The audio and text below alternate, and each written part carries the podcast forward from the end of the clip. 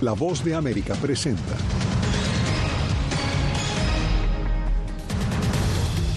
Estados Unidos restringe visas a propietarios, ejecutivos y altos funcionarios de compañías que transportan a migrantes irregulares. El secretario de Estado se reúne con el presidente de Brasil. Medio ambiente, cooperación y paz mundial estuvieron en la agenda. Embriones congelados son considerados niños, según la Corte Suprema del Estado de Alabama. Y salen a la luz nuevos videos de migrantes golpeando a un grupo de policías en Nueva York.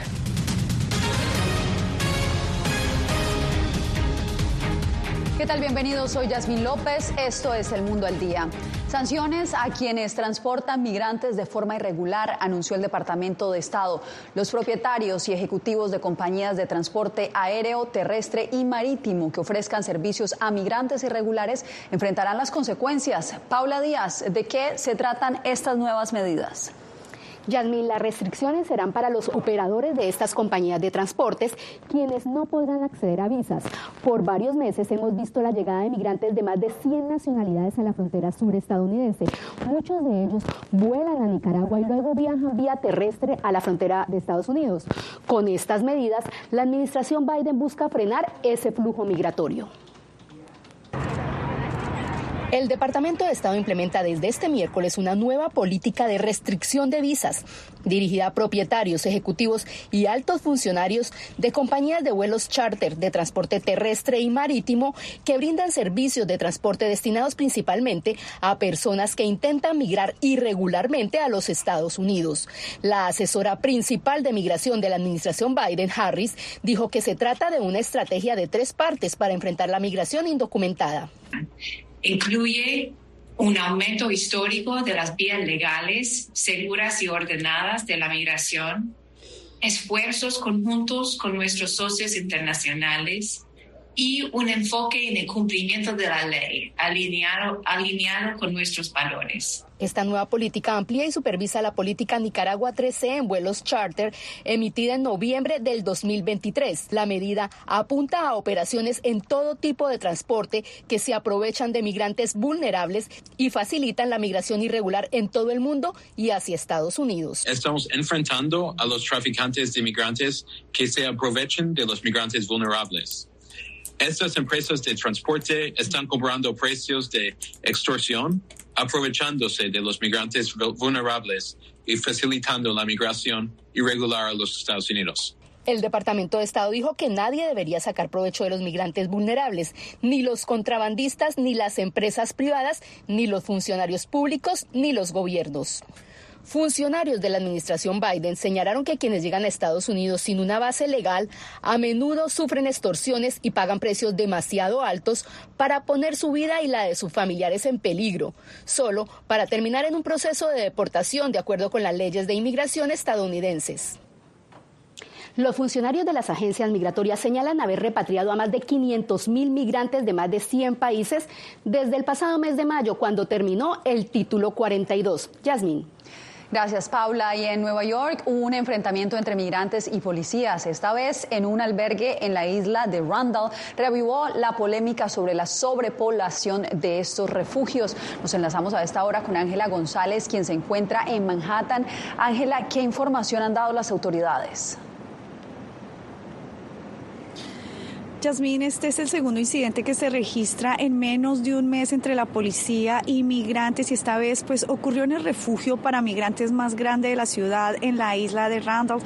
Según nos informó la policía, esta vez no se produjeron heridos y fue sucedió cuando la policía acudió a una llamada de emergencia 911 por una disputa verbal.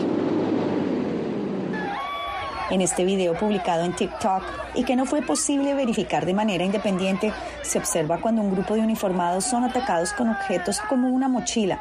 Acto seguido, un hombre es inmovilizado y sacado del refugio para migrantes ubicado en la isla Randall en Nueva York. En este incidente estamos reexaminando cuándo hay que entrar y hacer un arresto como ese. Nos aseguramos de manera proactiva de no afectar a los residentes ni a los agentes que participan en el operativo, pero no puedo dejar de enfatizar enfatizar que hay 3.000 personas en un entorno en el que no pueden hacer nada durante todo el día. Puede ser la persona más pacífica y si estás confinada en un área físicamente limitada junto a esa cantidad de gente, llega un momento en el que simplemente pierdes la paciencia. Este es el segundo incidente en menos de un mes que involucra a policías y migrantes. El otro ocurrió en las calles de Times Square a fines de enero y ha dejado al menos 11 personas arrestadas. En esta ocasión, la policía dijo que solo un hombre fue removido del refugio y que no se produjeron heridos. La política de albergar por solo 30 días a los migrantes en Nueva York los orilla a vivir en las calles como le pasó a Gerson y quien de nuevo tendrá que empezar el proceso para solicitar refugio. Pues me toca ir a aplicar otra vez que son como 5 días, una semana puede ser, para volver a aplicar otro refugio. Yasmín, esto se da en medio de otra disputa legal, esta vez entre Legal Aid Society, que en contra del alcalde Eric Adams ha interpuesto una demanda en la Corte, en la Corte Superior Estatal, y esto para que se extiendan los cupones conocidos como City Phelps, que son los que le darían vivienda asequible incluso a migrantes, y están pidiendo que estos cupones eh, se estén, estén más a la disponibilidad de los migrantes que justamente llegan aquí a centros como la Cruz Roja, donde me encuentro para solicitar de nuevo que les den derecho a refugio luego de que se les venza los 30 días. Paso contigo al estudio. Gracias, Ángela reportando desde Nueva York. Y en Colombia, las autoridades en el Golfo de Urabá están en alerta porque los migrantes siguen usando embarcaciones ilegales para cruzar el Darién. Esto a pesar de una restricción en la navegación por el fenómeno del niño. Jair Díaz nos trae el informe. Detenga el motor y acérquese a mi embarcación. Somos la Armada de Colombia, guardacostas de Colombia. De esta manera, autoridades colombianas detienen embarcaciones ilegales con migrantes en el Golfo de Urabá, donde las condiciones meteorológicas a raíz del fenómeno El Niño obligan a pausar por días la navegación. Pero los migrantes arriesgan sus vidas al utilizar botes ilegales para llegar al Darién. Hay migrantes que le toca esperar tres y cuatro días para poder salir porque el transporte ha estado restringido y porque la cantidad de migrantes en el último mes se ha disparado. Diariamente están llegando 2.000 migrantes a Necoclí, de los cuales solo 800 logran salir en embarcaciones legales en horas establecidas y unos 1.200 se quedan varados en esta población, ya que los fuertes vientos están provocando olas de hasta 13 metros de altura, lo cual representa un riesgo para la navegación. Los controles se intensifican. Hay unos puntos que se han identificado donde se ocurre el tránsito ilegal de migrantes. Entonces nuestros esfuerzos se enfocan a hacer patrullajes sobre esas zonas con el fin de contrarrestar esa actividad. Tres migrantes murieron en enero de este año cuando la embarcación ilegal en la que se movilizaban naufragó cerca de la selva del Darién. Mucha gente, bueno, busca el más barato y resulta que ese no conoce o tiene poca experiencia manejando la lancha. Las autoridades marítimas recomiendan a los migrantes no tomar embarcaciones ilegales y exponer sus vidas sobre todo con la actual alerta por los fuertes vientos en alta mar. Jair Díaz, Voz de América, Bogotá. La administración Biden anunció que reforzará la ciberseguridad de los puertos de Estados Unidos. El gobierno informó que la seguridad de la infraestructura portuaria sigue siendo un imperativo nacional por la complejidad de las amenazas del siglo XXI y que la interconexión digital ha revolucionado la industria del transporte marítimo, pero también ha introducido vulnerabilidades que, si se explotan, podrían tener impactos en cascada en la economía del país. El secretario de Estado Anthony Blinken se reunió hoy con el presidente de Brasil, Luis Ignacio Lula da Silva. En el encuentro que se realizó previo a la reunión ministerial del G20, el jefe de la diplomacia estadounidense enfatizó en que Estados Unidos no está de acuerdo con la postura de Lula sobre la guerra en Gaza. José Pernalete con la información.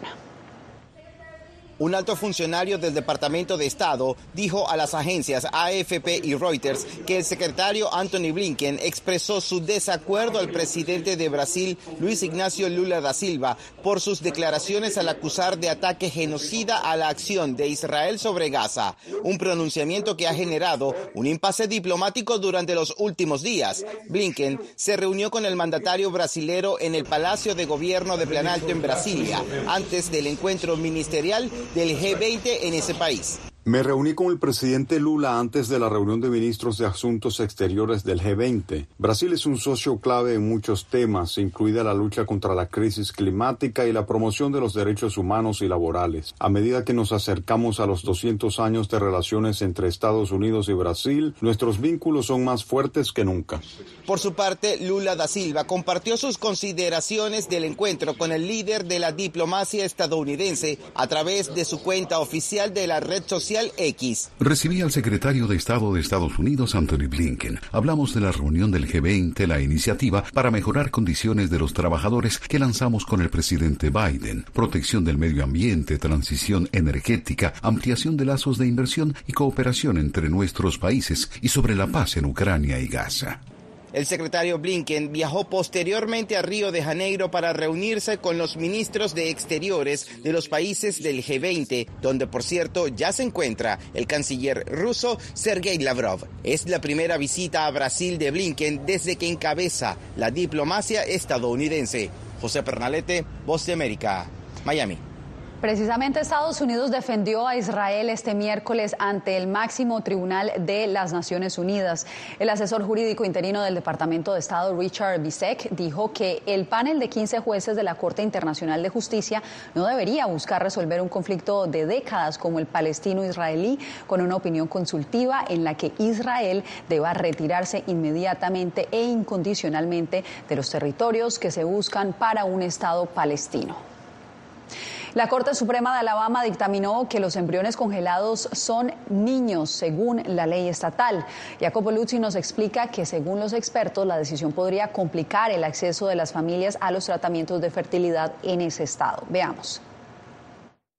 El fallo de la Corte Suprema de Alabama de que los embriones congelados en probetas deban considerarse niños provocó conmoción en el mundo de la medicina reproductiva y puso en duda el cuidado de la fertilidad para los futuros padres. Es el primer estado del país en tomar esta decisión. Sus magistrados citaron la Biblia para explicar el fallo. Incluso antes de nacer, todos los seres humanos tienen la imagen de Dios y sus vidas no pueden ser destruidas sin borrar su gloria. La Casa Blanca dijo que este fallo es exactamente el tipo de caos que se temía después de que la Corte Suprema de Estados Unidos en 2022 cancelara la tutela del aborto a nivel nacional y lo convirtiera en un tema político. Este es el mismo estado cuyo fiscal general amenazó con imputar a las personas que ayudan a las mujeres a viajar fuera del estado para buscar la atención que necesitan. La decisión significa que los médicos de Alabama podrían ahora ser considerados responsables de muerte por negligencia si descartan descartan embriones congelados no utilizados. Esta sentencia es muy incompleta y nos deja a aquellos de nosotros que estamos sentados cara a cara con los pacientes simplemente con la incapacidad de comentar sobre lo que es seguro y lo que es legal para ellos en este momento.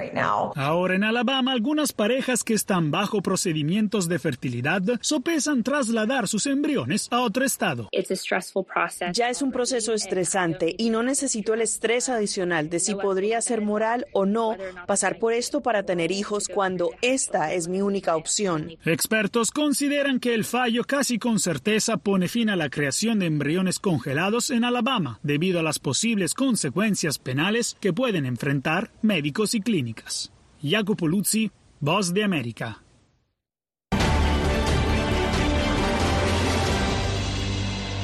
Estamos en tiempos preelectorales en Estados Unidos y por eso, en un esfuerzo por conectarse con los electores jóvenes, la campaña electoral del presidente Biden abrió una cuenta en TikTok. Varios usuarios recibieron con agrado la noticia, pero expertos en seguridad y algunos legisladores desaprobaron la decisión. Verónica Valderas Iglesias nos cuenta por qué.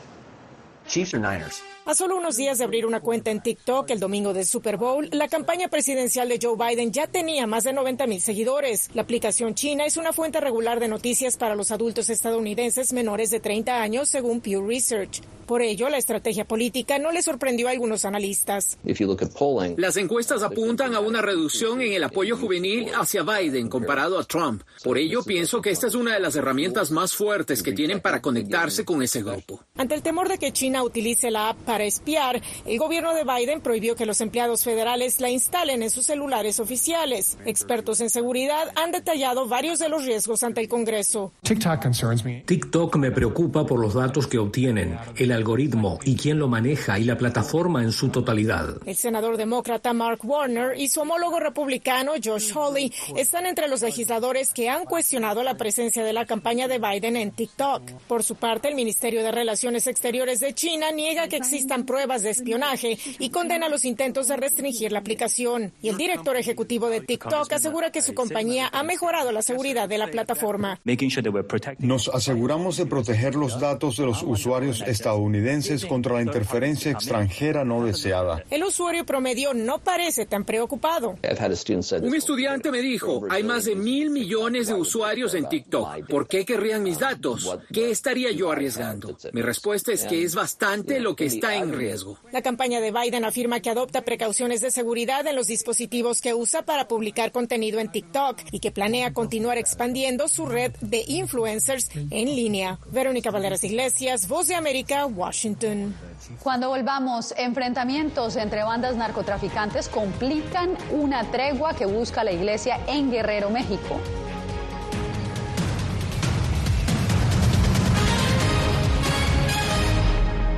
A dos años de la invasión rusa a Ucrania, la voz de América informa desde el corazón del conflicto. Secuelas de la invasión rusa a este pueblo.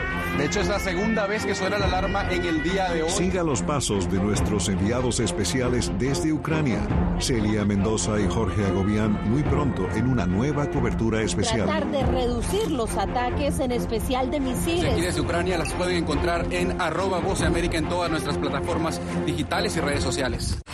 La intolerancia es una característica, no la excepción. Periodismo. La prensa libre importa. Una coproducción de La Voz de América y CDN. No puedo mirar hacia otra parte cuando veo lo que está ante mis ojos. Disponible en vozdeamerica.com. Desde las ciudades más emblemáticas hasta los rincones más remotos del planeta. La Voz de América te trae las noticias más recientes. Con una garantía de credibilidad y balance. Como la mayor radiodifusora de noticias de Estados Unidos a la comunidad internacional, te ofrecemos una perspectiva única sobre la realidad de este país, Latinoamérica y el resto del mundo. Ya sea a través de radio, televisión, web o redes sociales, estamos a tu lado en cada plataforma. Llenó de orgullo a su nación conquistando títulos alrededor del mundo.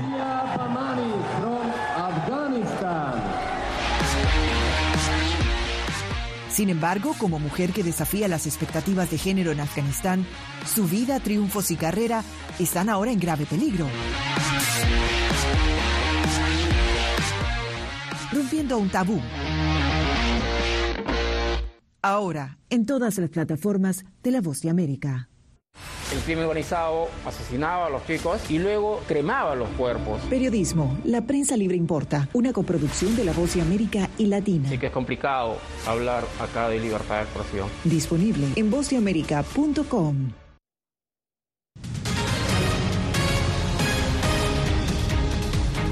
En México, la tregua propuesta por la Iglesia a grupos del crimen organizado en el estado de Guerrero cayó al vacío tras nuevos enfrentamientos entre bandas que causaron decenas o más bien más de una decena de muertes. Javier Cardoso nos envía el reporte. La parte alta de la sierra del municipio San Miguel Totolapan, en la región de la Tierra Caliente, ha visto mejores días. Hoy la violencia se recrudece. La tregua anunciada por la iglesia en Guerrero está en entredicho. Así se matan, cocho. Así se mata mierda de frente, cocho. Es parte del video que acaban de difundir en las redes sociales los propios narcos, pasando por alto la petición de paz de los obispos de Guerrero. Ambicionan el dinero, ambicionan el poder, ambicionan territorios, ambicionan pues los cobros, ambicionan un afán, un afán de dinero, un afán de poder. Y esto pues no pudimos, ¿verdad? No nada más se disputa ya el territorio porque ya ni hay amapola, no hay siembra de amapola, ya prácticamente ahorita la disputa es por las minas, el agua, eh, la madera. Desde finales del 2023, los obispos de Guerrero buscaron detener los choques violentos entre tlacos y ardillos. Lo vimos ayer, 19, 20 jóvenes murieron, según el estado 5, bueno, pero los videos dicen otra cosa. La fiscalía ha prometido investigar los hechos. Hasta ahora contabiliza cinco cuerpos calcinados. Los representantes de la iglesia en Guerrero aún no dicen cuál será el próximo paso para seguir buscando la tregua con la que se pretende parar la confrontación entre grupos como la familia michoacana y los tlacos que aumentaron sus enfrentamientos en 2023. Javier Cardoso, Voz de América, México. Los ojos de la Unión Europea siguen puestos en Guatemala después de las sanciones impuestas a funcionarios del Ministerio Público de ese país, incluida la fiscal general Consuelo Porras. Eugenia Sagastume tiene los testimonios. Las sanciones fueron directas contra la fiscal general del Ministerio Público Consuelo Porras, el secretario general de la entidad investigadora, dos fiscales y contra el juez Freddy Orellana, quien lleva el caso llamado Corrupción Semilla, contra el partido por el cual fue elegido Bernardo Arevalo como presidente y consisten en la restricción de viaje a los 27 países que conforman la Unión Europea, así como la congelación de activos en ese territorio. El diputado del Parlamento Europeo Jordi Cañas explica que con estas sanciones esperan que se desmonte cualquier trama al servicio de la corrupción y no descarta más acciones. Lo que hacen es primero evidenciar que hay actores antidemocráticos en Guatemala, dos, que eso tiene consecuencias y que vamos a estar muy cerca. En su momento, el Ministerio Público rechazó las sanciones y las tildó de una violación a la autonomía del ente investigador e incluso advirtió acciones legales contra la Unión Europea, algo que el diputado europeo asegura que no procede no tiene un tipo de fundamento. No, no tenemos ningún tipo de miedo de lo que pueda hacer. Para la investigadora Carmen Rosa de León, las sanciones son contra personas, no contra la institución del Ministerio Público, lo cual no afecta la relación entre Guatemala y la Unión Europea. Eso no va a afectar en absoluto las relaciones entre Guatemala y los países europeos. El también sancionado fiscal Rafael Curruchiche dijo recientemente a un medio local que las sanciones son reflejo de la doble moral que juega la Unión Europea. Eugenia Sagastume, Voz de América, Guatemala. En instantes, la campaña electoral de Ricardo Martinelli desde la Embajada de Nicaragua en Panamá crea tensiones diplomáticas.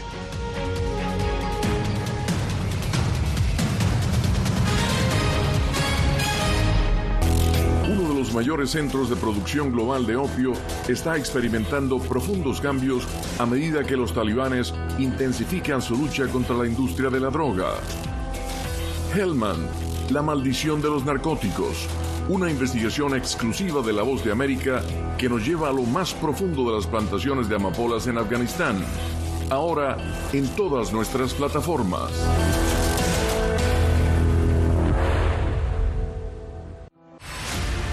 Decir que son fauna. Periodismo, la prensa libre importa, una coproducción de La Voz de América y Teletica. Atentados directos contra los medios de comunicación. Disponible en vozdeamerica.com. Desde las ciudades más emblemáticas hasta los rincones más remotos del planeta. La Voz de América te trae las noticias más recientes. Con una garantía de credibilidad y balance. Como la mayor radiodifusora de noticias de Estados Unidos a la comunidad internacional, te ofrecemos una perspectiva única sobre la realidad de este país, Latinoamérica y el resto del mundo. Ya sea a través de radio, televisión, web o redes sociales, estamos a tu lado en cada plataforma.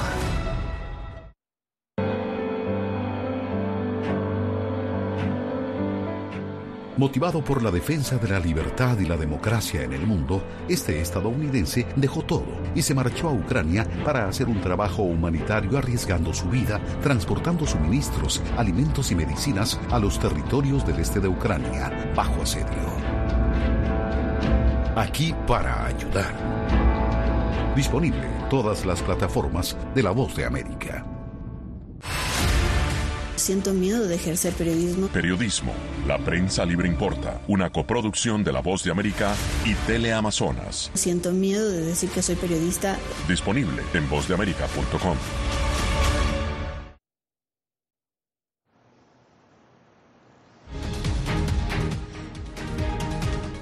En Guatemala, un juez suspendió por tercera vez la audiencia en la que se debía decidir si el periodista José Rubén Zamora debe ir a un segundo juicio por presuntamente obstruir una investigación en su contra, por la cual ya fue condenado a seis años de prisión. Zamora lleva más de un año y medio en detención y dijo que es una táctica de la Fiscalía para mantenerlo más tiempo recluido. Ya ha denunciado vejámenes y torturas durante el gobierno del expresidente Alejandro Yamatei.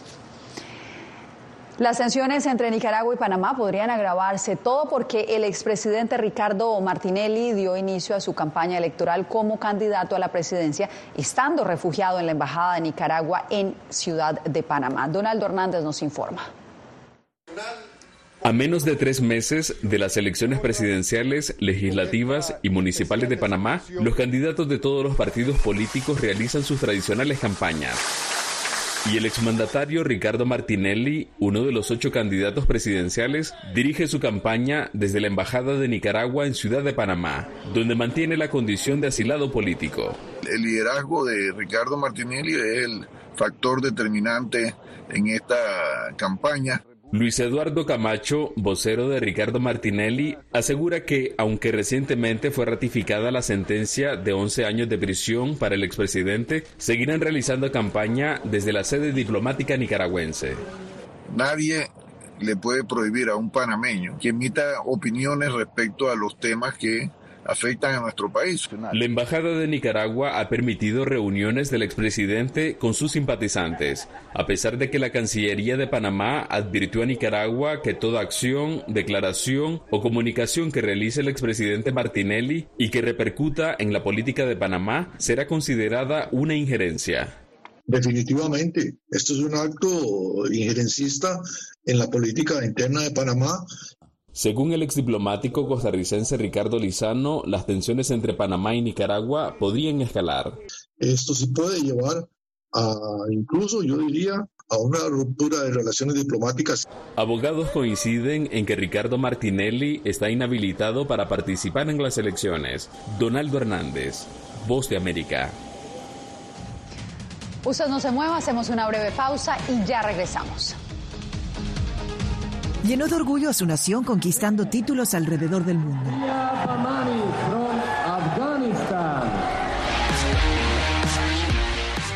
Sin embargo, como mujer que desafía las expectativas de género en Afganistán, su vida, triunfos y carrera están ahora en grave peligro.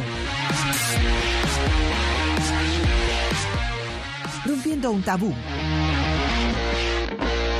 Ahora, en todas las plataformas de La Voz de América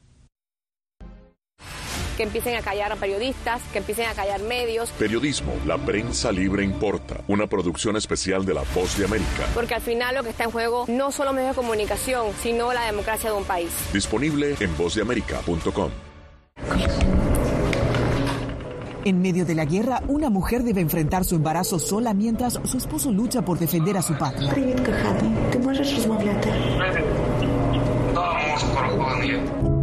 Desde Kiev conoceremos una historia donde la angustia y la esperanza forman parte del día a día. Madre Ucrania.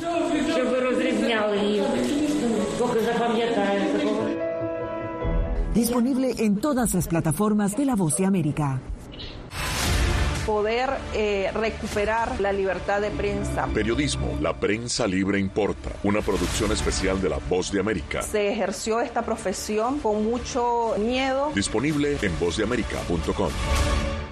¿Quieres mantenerte informado de primera mano? Únete a nuestro canal de WhatsApp, lo que ocurre en Estados Unidos, América Latina y el mundo, directamente a tu celular. Escanea el código que ves en pantalla y conéctate con las noticias para recibir información veraz y balanceada. Noticias de última hora, reportes originales y verificación de información. Porque en La Voz de América, la prensa libre importa.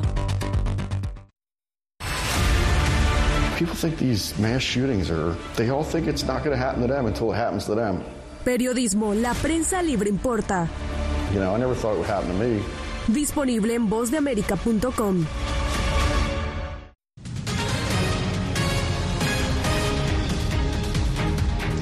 regresamos para cerrar con el retraso histórico que ha tenido la migración del cangrejo rojo en Australia. Este año es la primera vez en la historia que estos cangrejos han migrado en febrero, pues según expertos el cambio climático también es responsable de una reducción de estos crustáceos que normalmente migran en octubre y noviembre y generan el cierre de carreteras en la isla Navidad, cuando se desplazan desde la isla hasta el océano, donde se aparean y luego las hembras se quedan en madrigueras para a sus huevos. Con esta historia llegamos al final de esta emisión. Les informó Yasmín López y los espero mañana en otra emisión del Mundo al Día.